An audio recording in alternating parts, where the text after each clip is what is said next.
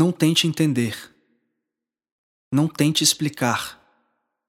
A mente é recurso por demais limitado para alcançar esse esplendor.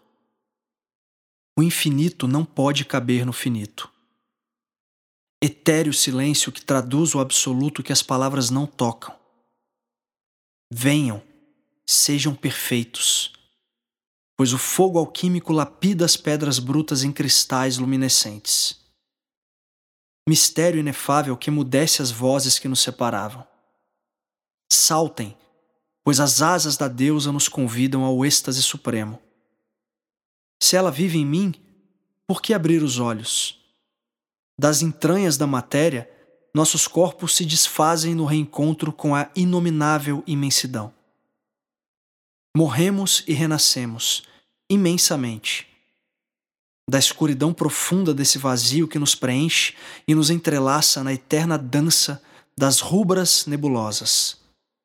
Na morte do que estamos, nos completamos um no outro, no milagre que somos. Apenas a transformação final nos completa em nossa elaboração terrena. A gota d'água se reconhece na plenitude do oceano. Após o torpor da inconsciência, nos desintegramos no ardor da transcendência. As ondas ressoam nos mares do descobrimento e as serpentes sibilam no inefável renascimento. Os portais se abrem além dos portões da renúncia. A grande renovação nos aguardava, pacientemente. O ventre da terra se nutre das águas vítreas e nos oferece as dádivas da pura essência. Um novo céu se abre e nos lança os raios cálidos da transformação. Uma nova humanidade se lança aos altiplanos da divindade e cumpre a sua antiga promessa. A grande mãe sente agora as dores do parto que apenas prenunciam a felicidade do coração materno que, não tarda, deleita-se com o radiante sorriso dos seus filhos.